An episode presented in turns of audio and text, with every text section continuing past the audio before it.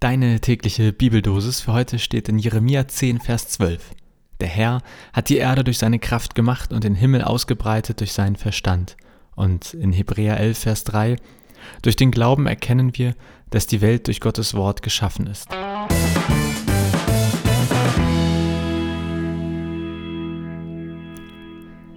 Wer hat's erfunden? Oh Gott, ich kann, Schweiz, kann kein Schweizerdeutsch nachmachen. Also, wer hat's erfunden? Wer hat eigentlich die Welt erschaffen? Hat überhaupt jemand die Welt erschaffen? Wie ist das mit Gott und der Evolution? Kann es nur einen geben? Ich weiß nicht, ob du dir da schon mal Gedanken drüber gemacht hast. Mir begegnet das als Pastor durchaus häufiger irgendwie in Gesprächen, auch im Studium natürlich. Und wenn man in der Bibel liest, dann wird man mit diesem Thema früher oder später auch konfrontiert. Heute in den zwei Bibelstellen geht es direkt auch mal darum, Gott hat die Erde gemacht und den Himmel ausgebreitet, die Welt ist durch Gottes Wort geschaffen. Ganz am Anfang der Bibel gibt es zwei Schöpfungsberichte und das zieht sich dann auf eine Art durch die ganze Bibel. Man könnte sagen, für die Bibel ist klar, Gott hat die Welt geschaffen. Er hat es erfunden, er ist der Schöpfer der Welt. Es gibt dann ein Problem und aus meiner Sicht eine relativ einfache Lösung. Und darum geht es heute hier in dieser, ich glaube, siebten Folge von Vitamin C schon. Wir sind in der vierten Staffel, siebte Folge. Ähm, also, angenommen, ja, Gott hat's erfunden, das mit der Welt. Ich glaube oder behaupte mal, so, nein, andersherum, so verstehe ich die biblischen Texte, dass sie aber nicht sagen wollen, er hat es auch alles eigenhändig umgesetzt und ausgeführt, sondern er hatte die Idee und dann hat er das quasi an Franchise-Nehmer ausgelagert oder irgendwie irgendwo, wo es günstiger zu produzieren war, ausgelagert. Und zwar an die Natur ja, an die Natur, die dann die Wissenschaft betrachtet und untersucht. Das bedeutet, wenn wir heute wissenschaftlich untersuchen, wie die Welt entstanden ist, dann finden wir da nicht Gott. Die Biologie, die Naturwissenschaft kann die Welt untersuchen und dabei immer besser werdende Theorien aufstellen, wie die Welt so entstanden ist. Das steht aus meiner Sicht aber in keiner Konkurrenz mit dem, was wir in der Bibel finden. Und für mich ist da das Bild eines Erfinders sehr hilfreich und ich äh, habe ein mega tolles Beispiel. Nicht, aber ich erzähle es euch trotzdem. Also aufpassen, jetzt wird's kurios. Angenommen, in ein paar tausend Jahren ist die Welt untergegangen, alle Menschen tot, wir sind an Klimawandel und Pandemien zugrunde gegangen, keine Ahnung. Dann kommen da irgendwelche Aliens und finden ein iPhone. Sie sagen, wow, coole Sache, und dann fangen sie an, das Ding zu untersuchen. Und keine Ahnung, Sie können feststellen, woraus das gemacht wurde. Vielleicht finden Sie sogar noch Reste von Fabriken. Sie finden das iPhone 267 und schließen daraus, dass es davor etliche andere Modelle gegeben haben muss.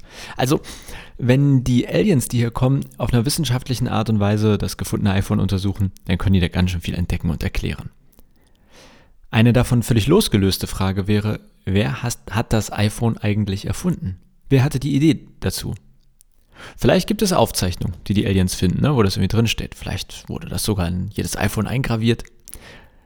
Aber der Punkt ist, es lässt sich nicht am iPhone selbst beweisen, wer das erfunden hat, wer die Idee zu all dem hatte.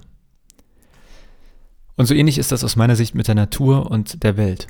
Die Wissenschaft untersucht und erklärt, und mal stimmen die Theorien, mal nicht, aber es steht in keiner Konkurrenz zu dem, was ich inhaltlich dazu in der Bibel finde.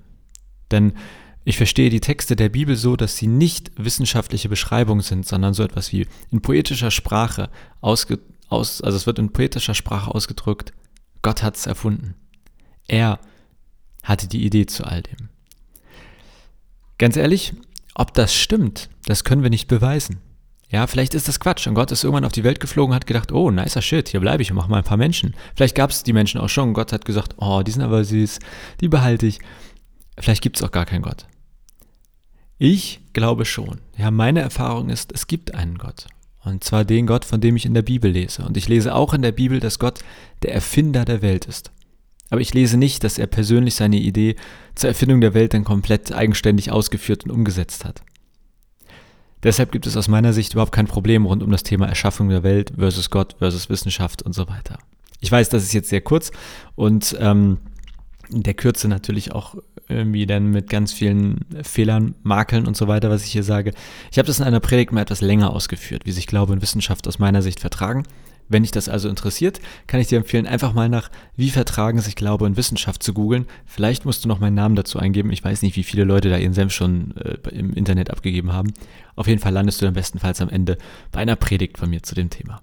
So, so viel für heute. Ich hoffe, da war was dabei für deinen Tag zum drüber nachdenken oder zum drauf rumkauen oder zum Diskutieren. Ich wünsche dir einen wunderbaren Tag und bis morgen.